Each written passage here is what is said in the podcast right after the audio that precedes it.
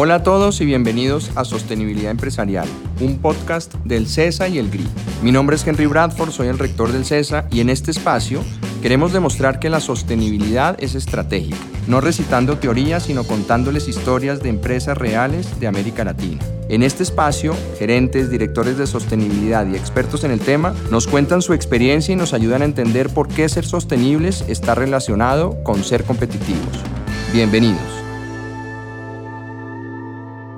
En un entorno en el que en Colombia se ha contraído la industria, los empresarios dicen que le tienen miedo a los TLCs, que no pueden con la internacionalización, que los quebró la revaluación. En ese periodo de 10 años o 12 años, Nutresa, que antes se llamaba Grupo Nacional de Chocolates, pasó de ser una empresa esencialmente doméstica a estar en todo el continente con plantas desde Estados Unidos hasta Chile, con presencia en Malasia, exportándole a 70 países, dándole empleo a 40 mil personas, casi la mitad de ellas fuera del país.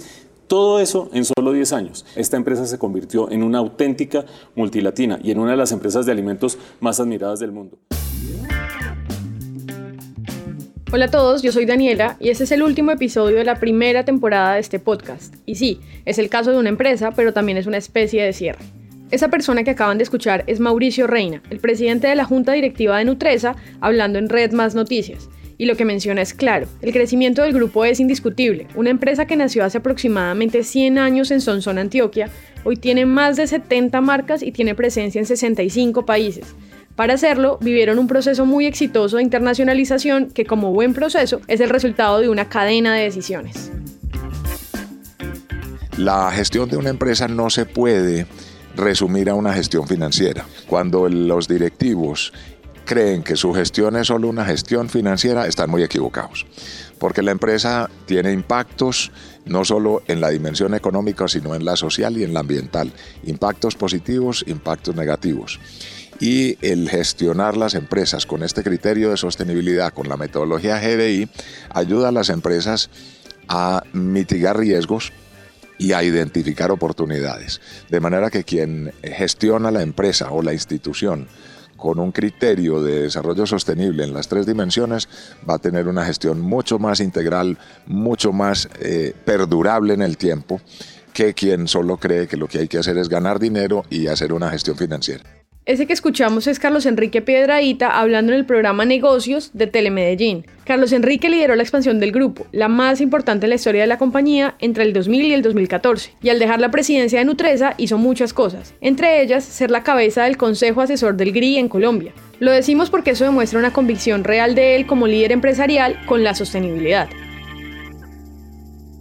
Y lo que acaba de mencionar, que además es lo que vamos a repetir a lo largo de todo este episodio, es clave. Y es que la sostenibilidad nos permite gestionar oportunidades y mitigar riesgos. Lo que vamos a repetir hoy, todo lo que podamos, es que la sostenibilidad es sin lugar a dudas una capacidad gerencial.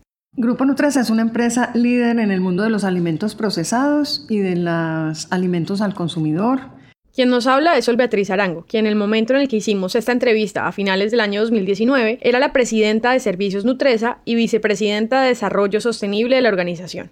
Tenemos unos 45 mil empleados, eh, tenemos eh, un modelo de negocios basado en marcas, redes y personas.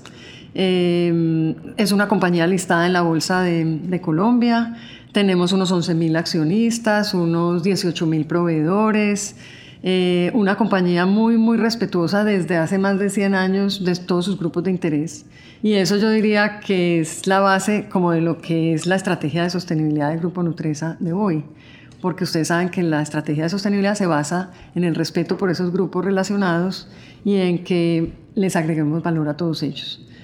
De lo que dice Sol Beatriz, rescató dos cosas. Uno, todo parte de un respeto genuino con los grupos de interés. Y dos, decir que se es líder de alimentos procesados no es una cosa menor, porque Nutresa ocupa muchos pasillos diferentes en supermercados del mundo.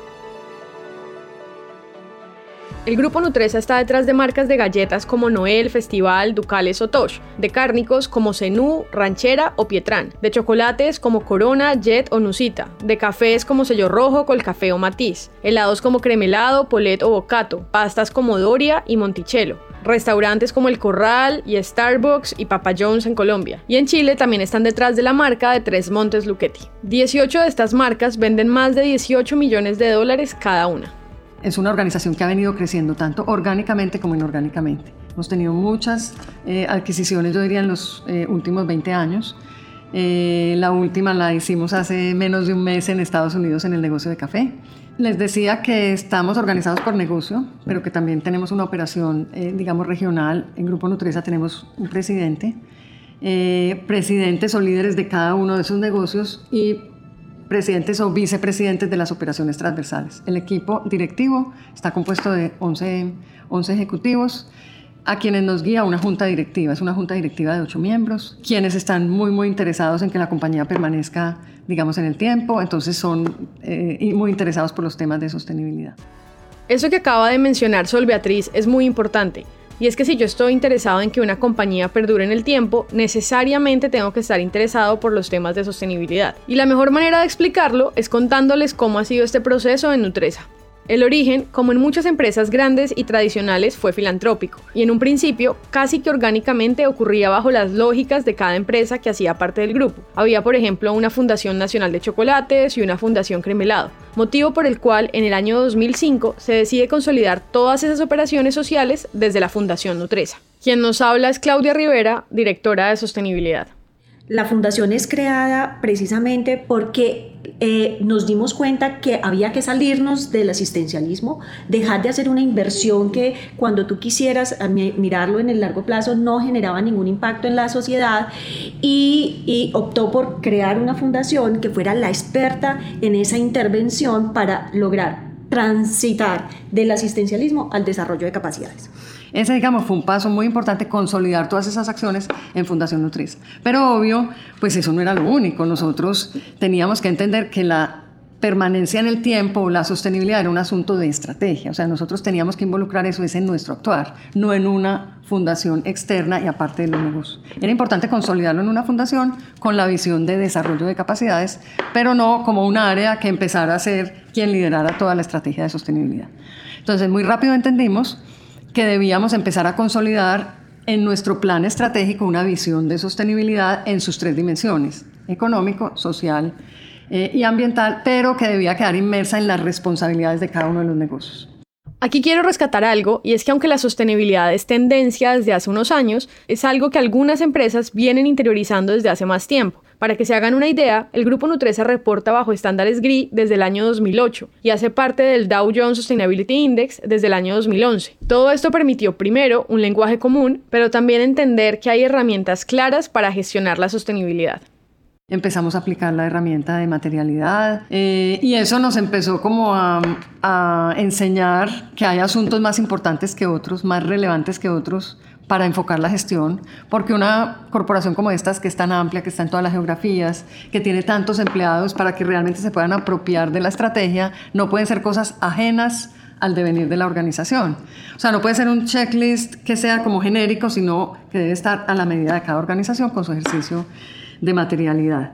Después también sucede que involucramos dentro de la estrategia de la organización un objetivo envolvente, que era el objetivo de desarrollo sostenible, o sea, en un marco de ser los líderes en el mercado, la excelencia en el servicio, tener la mejor gente, internacionalizarnos, tener innovación, etcétera, había que envolver todo eso en que la compañía permanezca en el tiempo. Y, y, por último, lo más relevante que nos ha sucedido y que yo creo, y se lo decía a la Junta en la última reunión, la gran magia nuestra alrededor de la sostenibilidad es que es un sistema de gestión. No depende realmente de las personas que lo estamos o coordinando o facilitando, sino que es un sistema de gestión. ¿Por qué? Porque consulta los riesgos y las oportunidades. O sea, los riesgos es, hay una conciencia plena de que gestionando los riesgos se gestiona la sostenibilidad, de que gestionando la perspectiva y la visión y las tendencias y el contexto se gestiona la sostenibilidad, de que hay unas herramientas concretas, de que hay una materialidad, de que hay unas prioridades, que lo que nos hacen es mantener una visión de más largo plazo y ver cuáles son nuestras brechas para irlas cerrando en el, y todos los otros sistemas de gestión de la organización se alinean con el sistema de gestión de sostenibilidad. O sea, un sistema de calidad tiene que ver, un, o sea, todos los sistemas de gestión, este, digamos, es el marco contextual o, general para, para que todos los sistemas se alineen.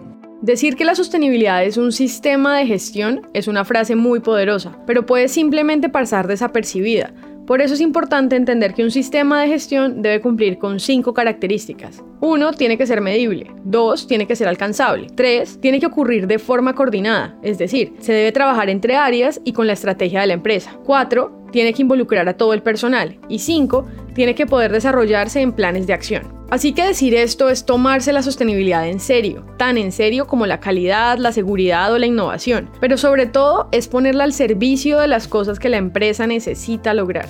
Hasta aquí tenemos una filosofía y unas herramientas que funcionan como un buen punto de partida. Voy a, ahondar en esas dos herramientas que habla Sol que son supremamente eh, relevantes. Una es el análisis de materialidad. Nosotros en 2015 hicimos un análisis de materialidad para un grupo empresarial, donde encontramos esos innegociables que hablaba Sol, unos asuntos que eran materiales para cualquier unidad de negocio que está en Grupo Nutresa, y ese es como el 90% de, del trabajo, pero también entendimos unas particularidades, un 5% de negocio, no es lo mismo producir galletas que producir carnes frías, y ahí encontramos también unas particularidades y unos asuntos que eran relevantes a gestionar. Y un último elemento es también el contexto de país socio, político, normativo y cultural era también muy relevante. Un Costa Rica que hablaba de carbono neutral como país al, 2000, al 2050, que lo amplió un poco más adelante. Entonces, esa herramienta ha sido muy potente por lo que dice Sol. Estamos generando capacidad para quien está en la geografía tenga las herramientas suficientes. Y eso se va a otra herramienta que es fundamental, que es la matriz de cierre de brechas. Esa matriz tiene esa ponderación, donde consultamos eh, las relevancias por negocio y por geografía y donde entonces la ponderación para el cierre de brechas es distinto si estás en Costa Rica que en Colombia o si eres el negocio cárnico o el negocio eh, de galletas. Entonces, esa relevancia en, un equipo de sostenibilidad que no ejecuta, sino que permite que eso esté en el ADN de la organización y que empiece a generar capacidades para lograr eh, eh, ir cerrando esas brechas e ir generando valor, digamos, en el largo plazo. Es importante contarles que en el análisis que hicieron, Nutresa encontró 23 temas prioritarios y los agrupó en 6 grandes prioridades. 1. Actuar íntegramente. 2. Crecer rentablemente y con innovación efectiva. 3. Promover un estilo de vida saludable. 4. Gestionar responsablemente la cadena de valor. 5. Cuidar y respetar el medio ambiente. Y 6. Desarrollar capacidades en todos los grupos de relación. Y aunque nos sentimos tentados a desarrollar cada uno, abarcarlo todo es imposible. Recuerden que esta organización agrupa diferentes negocios, cada uno con lógicas diferentes y en países y contextos diferentes. Lo que nos preguntamos aquí es por qué estos asuntos materiales son en efecto materiales, es decir, por qué son prioritarios y estratégicos. Y por eso, para poder profundizar, vamos a darles dos ejemplos. Primero, hablemos de medio ambiente, específicamente de cambio climático en los temas de cambio climático, la variabilidad climática hace que nuestros procesos logísticos se puedan ver afectados. Entonces, ese conjunto de cosas ha hecho que nosotros tengamos una clara intencionalidad. Y esto está explicado muy bonito eh, cuando antes Carlos Enrique Piedreita estaba al frente de la organización, decía, el cambio climático se había visto muy de manera exótica por, por las eh, compañías, pero cuando entendemos un fenómeno del niño muy importante entre 2010 y 2011, donde la llegada al mercado se complicaba porque la infraestructura vial se veía afectada, ahí hay un quiebre muy importante de aquel tomador de decisiones. El cambio climático en principio representa riesgos en la operación de una empresa de alimentos. El fenómeno que mencionó Claudia afectó cultivos en más de mil municipios en Colombia y ocasionó derrumbes en muchas vías principales del país, ocasionando problemas de suministro y aumentando costos logísticos. Cuando estos riesgos se materializan, los problemas dejan de ser problemas de activismo en redes sociales y nos tocan a la puerta, y cuando eso ocurre, es más fácil movilizar una organización. Hace 10 años, Nutresa se propuso disminuir en un 33% la emisión de gases de efecto invernadero para el año 2020. Después de eso, viene un periodo de implementación, lo cual implica no solo trabajar al interior de la organización, sino también a lo largo de la cadena de valor. En 2011, eh, entre 2011 y, 2000, y 2015, lo que hicimos es en las compañías lograr eh, que esa meta se entendiera de cómo aportaba cada uno, cómo debíamos hacerle seguimiento. En 2015 incluso eh, eh, compañía de galletas Noel lanza el manual de transporte limpio porque encontramos que definitivamente había que enseñarle a nuestra cadena de valor que esos temas eran mucho más amplios y que ellos tenían una corresponsabilidad ahí. En 2016 lanzamos una política de cambio climático con toda esta experticia, con todo este conocimiento. Y en 2017 tenemos los primeros pinos alrededor de energía fotovoltaica y tenemos a eh, eh, Compañía eh, Nacional de Chocolates con los paneles solares en sus, en sus techos entender los resultados en la evolución del tiempo tiene que ver con la estrategia, tiene que ver que con una estrategia clara, con un norte bien definido, lo que te permite es que las organizaciones, todas las que estamos allí, podamos transitar hacia ese, hacia ese objetivo. Nosotros anticipadamente ya cumplimos la meta de bajar eh, gases de efecto invernadero, ya estamos en el menos 43.7%. Hasta aquí es claro que el cambio climático como fenómeno ambiental representa riesgos. Sin embargo, también es un fenómeno social, por lo cual, según nos cuenta Claudia, también es una oportunidad. Hay un asunto relevante, es que empezamos a entender que ese activismo social eh, alrededor del cambio climático es, era una oportunidad de negocio y empezamos a tener las primeras marcas alrededor de cambio climático, donde decíamos somos carbono neutral, donde hacemos un gran esfuerzo de reducción, pero adicionalmente eh, vamos a compensar aquello que no logramos vía reducción de nuestras operaciones, eh, poder reducir. Y voy a mencionarlas, Libean en Chile, EVOC en Colombia y eh, Touch, que yo no sé si ustedes vieron el lanzamiento del de Touch, toda la línea Touch es carbono neutral y eso es un espaldarazo también a esa conciencia del consumidor alrededor de querer un, un, un, producto premium que además está preocupado por esos desafíos que él también ve que son importantes como el tema de cambio climático. Con lo que nos cuenta Claudia pasa algo muy interesante y es que hay una suerte de conversación entre las prioridades estratégicas de sostenibilidad de Nutresa. Cuando reducimos gases de efecto invernadero, le pegamos de frente a la número 5, cuidar y respetar el medio ambiente, pero también a la 4, porque es un proceso que solo puede ocurrir a lo largo de la cadena de valor. Y cuando sacamos productos con carbono neutro, además de la disminución del impacto ambiental, promovemos un estilo de vida saludable, que era la prioridad 3, y también crecemos rentablemente y con innovación, prioridad 2. Habiendo dicho esto, quisiéramos mencionar otro tema relacionado con medio ambiente, y es el agua, donde claramente hay riesgos físicos. Colombia, digamos, eh, tiene una disponibilidad de agua suficiente.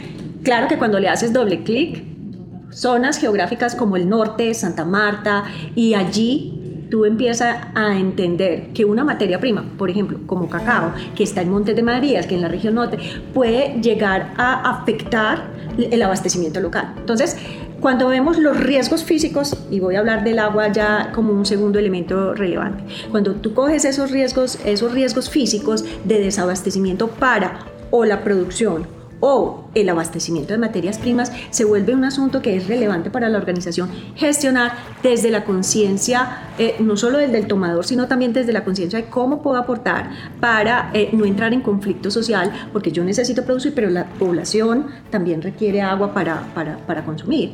Nosotros entonces cuando entendemos esos riesgos físicos alrededor del agua, también vemos grandes oportunidades. ¿Oportunidades para qué? Para trabajar en esa ciudadanía corporativa responsable alrededor de los fondos de agua. Nosotros eh, en Antioquia estamos trabajando en un fondo eh, de agua, pero también entendemos esas oportunidades desde el abastecimiento y voy a hablar específicamente ya del caso de éxito que es eh, Farallones Colcafé con una cooperativa que es Cooperativa de los Andes, le ayuda a crear la, el, central de beneficio, donde los procesos de beneficio del café son altamente demandantes en agua cuando le ayudamos a nuestros, a nuestros proveedores a que eficienten esos recursos, obviamente estamos, eh, estamos atendiendo esos riesgos estratégicos para tener un insumo de la más alta calidad, con unos beneficios sociales, porque además el agricultor lo hacía y no lo hacía eh, completamente tecnificado y le demandaba muchas horas, pero adicionalmente estamos reduciendo en un 90% del consumo de agua. Ahí es donde encuentra valor la organización de trabajar de estos temas que son relevantes lo que decía Sol, no todos están llevados a producto, sino que hay algunos que están en la estrategia de negocio porque son relevantes para la organización en su operación misma. Con este caso cerramos la prioridad de medio ambiente y abrimos la de gestión responsable de la cadena de valor, lo cual implica necesariamente evolucionar de una relación transaccional con mis proveedores a una relación mucho más cercana empezamos a entender que los riesgos sociales y ambientales eran importantes también atenderlos en la cadena de valor.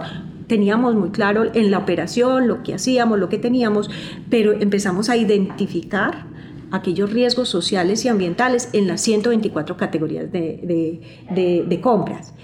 ¿Por qué es relevante eso? Porque en una, en una corresponsabilidad, digamos, en el abastecimiento necesitábamos hacer un entendimiento profundo de dónde podía perder valor la organización. Y es así como en el 2017, creo yo, empezamos un trabajo alrededor de eh, de los proveedores, de entender nuestros proveedores más allá de lo transaccional, no solo cuánto le compro yo y el insumo que le estoy comprando y la calidad y el servicio y la innovación, sino también cómo los temas sociales, de acuerdo a esa a esos matriz de riesgos que yo tengo eh, en, ese, en esa categoría, me puede afectar mi agregación de valor. Entonces, creamos una cosa que para mí ha sido supremamente relevante, que es el proveedor ejemplar Nutresa, donde le invitamos al proveedor a que se, se postule diligencia el formulario, nosotros entendemos más cómo van sus prácticas y hemos logrado identificar con eso un valor en el conocimiento hacia las prácticas de sostenibilidad enorme.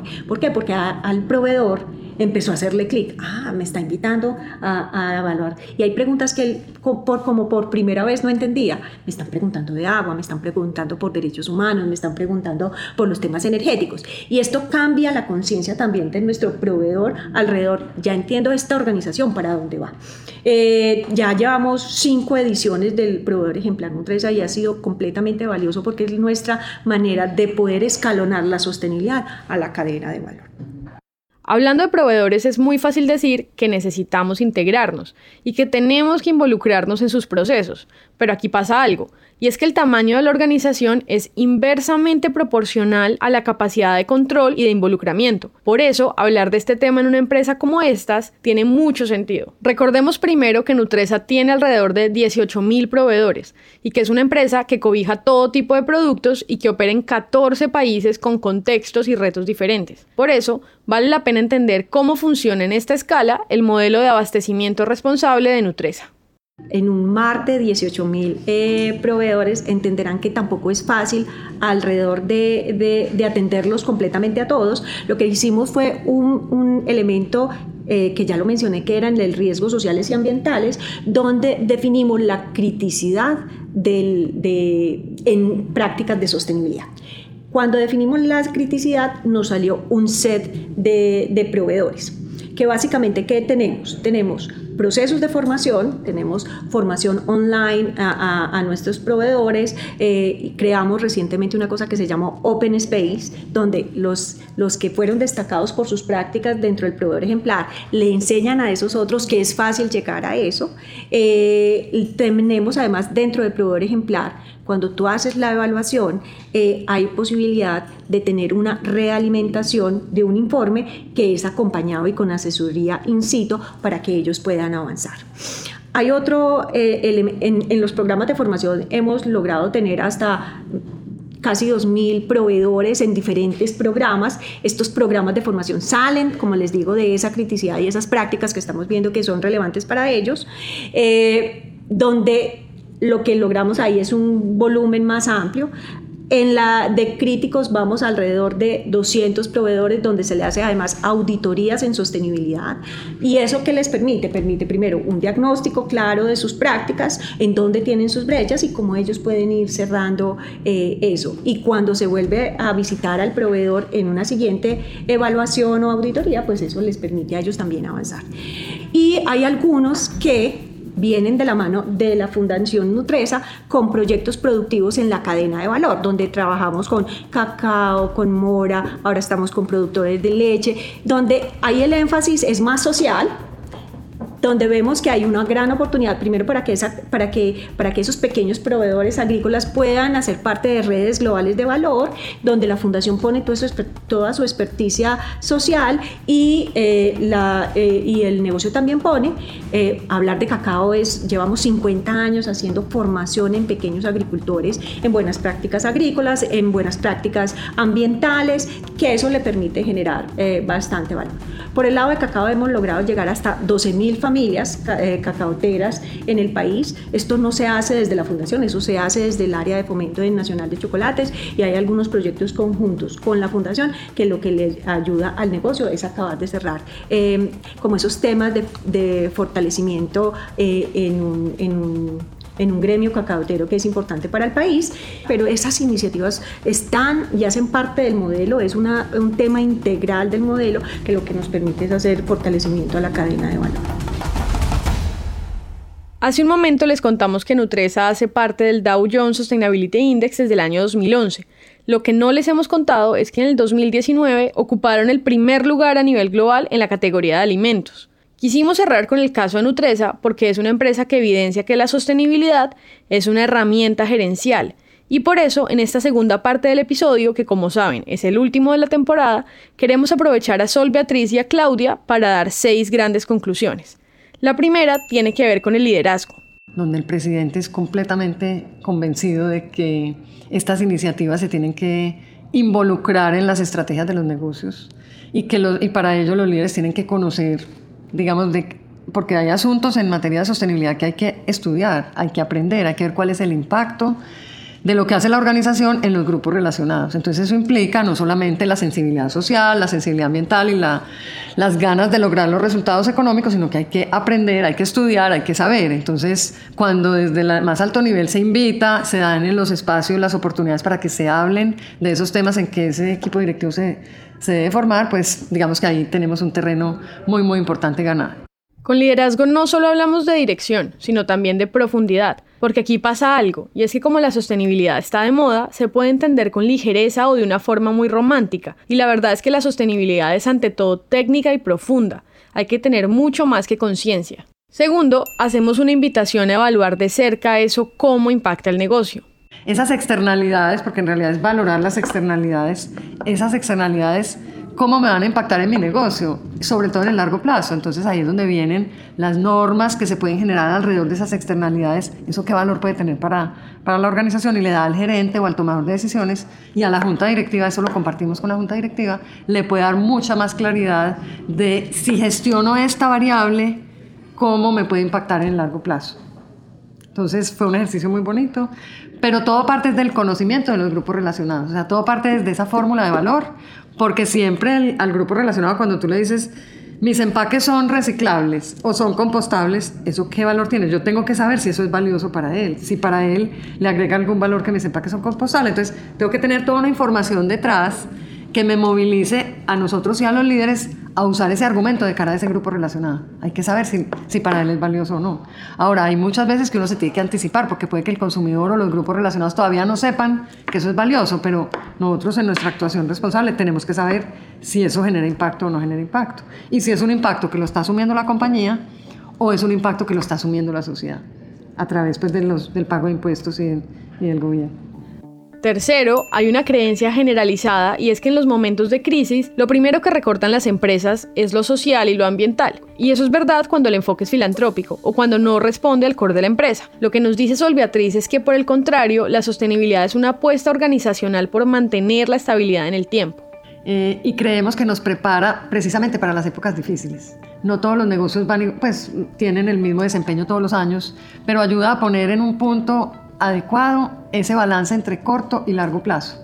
Puede que las inversiones o costos o adecuaciones que requiera el actuar más sostenible, porque es un hecho que creemos en que en general la sostenibilidad crea valor, pero nadie ha dicho que no haya que hacer inversiones, digamos, en, su, en sus diferentes fases, sobre todo en la fase inicial de la concepción de hacer el modelo de negocios distinto. Eso a veces implica inversiones, pero en general, en, como están pegados todos, de cerrar una brecha que en el largo plazo nos generaría una externalidad, ¿ok? O, una externalidad, que es la visión de los riesgos, o un valor agregado en la propuesta de valor al consumidor. Si hay esa claridad, por lo menos los negocios lo analizan y dicen, no lo puedo hacer este año, pero lo hago el otro. no emprendo esa tarea en este momento, pero la hago en este otro momento. O hagámosla entre varios para que no nos cueste tanto, que ahí es donde está el valor de pronto que se agrega en esa mirada transversal eh, de la sostenibilidad. Entonces, yo diría que al revés, que la sostenibilidad es la que le ayuda, pues o las prácticas sostenibles, las buenas prácticas en sostenibilidad son las que defienden a las empresas en los momentos más difíciles. Son las que hacen que los grupos relacionados las apoyen. Son las que hacen que no tengan las multas que podrías tener por un actuar insostenible. Las que hacen que los gastos operativos relacionados con el día a día, la, pues todos los temas energéticos, ambientales, de prácticas laborales, si no las haces sosteniblemente, te cuestan muchísimo más. Cuando ya tú priorizas y sabes cuáles son los elementos que más impactan tu operación, pues entonces hace las inversiones selectivamente o hace los cambios. Es un proyecto de inversión o de cambio de modelo o de cambio de, de prácticas o de cambio de políticas que con seguridad en el mediano y en el largo plazo te va a generar valor. Cuarto, cuando hablamos de sostenibilidad, hablamos de grupos de interés y por algún motivo, cuando hablamos de estos grupos, no pensamos rápidamente en uno de los más importantes, y son mis empleados. Al respecto, en este podcast ya hemos hablado de cultura y de inclusión, pero no podemos olvidar algo y es que ser sostenibles también atrae talento. Cuando derivado de estas prioridades la organización las entiende, se compromete con determinados aspectos de esas prioridades de sostenibilidad, implementa programas, desarrolla modelos, obtiene resultados y los comunica, hemos encontrado un valor agregado muy importante y es que el talento es atraído por, esas, por esos temas. El talento actual y el talento del futuro es cada vez más sensible a los temas de sostenibilidad, que son amplios, pues que nosotros los contenemos en estas prioridades y reconocen en el Grupo Nutresa como empleador un deseo de trabajar con nosotros. Y eso vale mucho. Eso vale mucho porque el talento y en la disposición de un talento comprometido que quiera trabajar con las empresas en el mundo de hoy y en el mundo del futuro es un, es un gran riesgo porque si no tenemos el talento no tenemos la empresa. Entonces todas estas prácticas hacen que la gente realmente quiera venir a trabajar con nosotros. Y eso es una bendición. Entonces, si vemos ese beneficio cuando Grupo Nutresa abre una convocatoria, a nosotros nos presenta mucha gente que quiere venir a trabajar a la organización.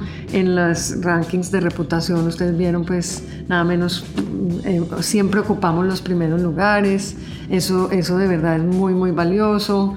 También nos abre espacio en los países. A veces cuando llegamos en las adquisiciones y nadie nos conoce, pues uno por lo menos tiene alguna tarjeta de presentación para mostrar cosas que hacemos y que son, es una actuación coherente y que con seguridad llegaremos a ese, a ese mercado a actuar igual. Entonces, por lo menos nos da elementos para acceder al talento, que es uno de los recursos más escasos y más importantes para desarrollar nuestro negocio.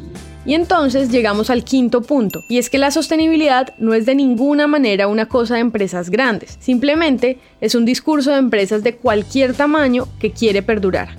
Yo pensaría que las capacidades de sostenibilidad, que son aquellas que hemos venido comentando, que están instaladas en los, en los tomadores de decisiones, son vitales para cualquier empresa de cualquier tamaño en cualquier lugar del planeta.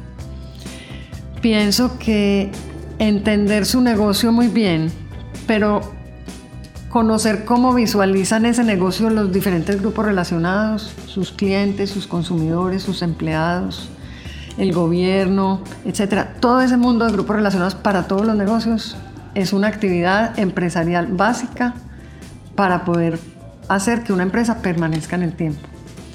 Quien no gestiona los riesgos y no gestiona las oportunidades tampoco está pues podrá tener un crecimiento sostenible.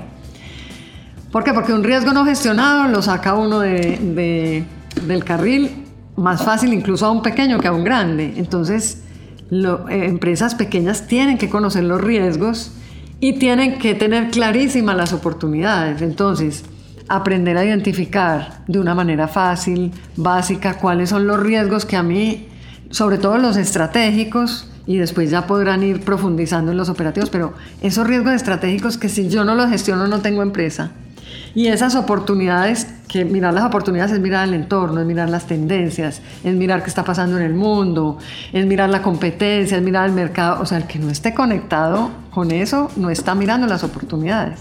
Entonces es, son actividades vitales de cualquier empresa, de cualquier tamaño, en cualquier, en cualquier lugar. Habiendo dicho esto, y con esto nos despedimos, llegamos a nuestra conclusión número 6, y es que la sostenibilidad es ante todo una capacidad gerencial. Y por eso para Grupo Nutresa la sostenibilidad es una capacidad gerencial, una capacidad para tomar decisiones considerando los riesgos, las tendencias, las oportunidades, para que esa decisión balancee lo económico que es vital, pero el respeto por el planeta que es absolutamente clave y respetando y teniendo en cuenta la sociedad y todos los grupos, digamos, el impacto social que, que puede generar o los actores con los que interactúa la organización. Si no se actúa con esa, con esa capacidad o si no se, es una capacidad que no se adquiere rápido, sino que hay que trabajarla desde lo que me estabas diciendo, ahora desde el colegio hay muchos niños que tienen más conocimiento de la sostenibilidad por lo que están viviendo en, los, en las escuelas que los mismos papás.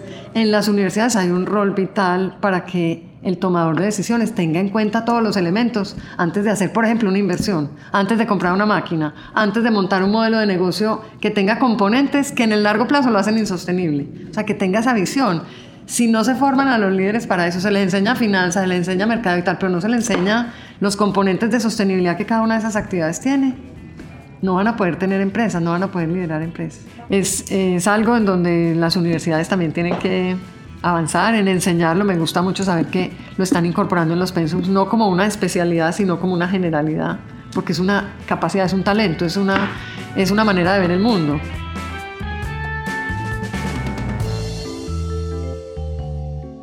Este episodio fue producido por Juan Pablo Ramírez y editado por mí. El diseño de sonido es hecho por Miguel Andrade y el trabajo gráfico es realizado por Juan Diego Bernal. La dirección del proyecto estuvo a cargo de Ángela Pose del CESA y de Andrea Pradilla del GRI. Agradecemos a Sol Beatriz Arango y a Claudia Rivera por su tiempo, su disposición y por ayudarnos a construir esta historia. Esto es Sostenibilidad Empresarial, un podcast del CESA y el GRI. Yo soy Daniela, gracias por escuchar.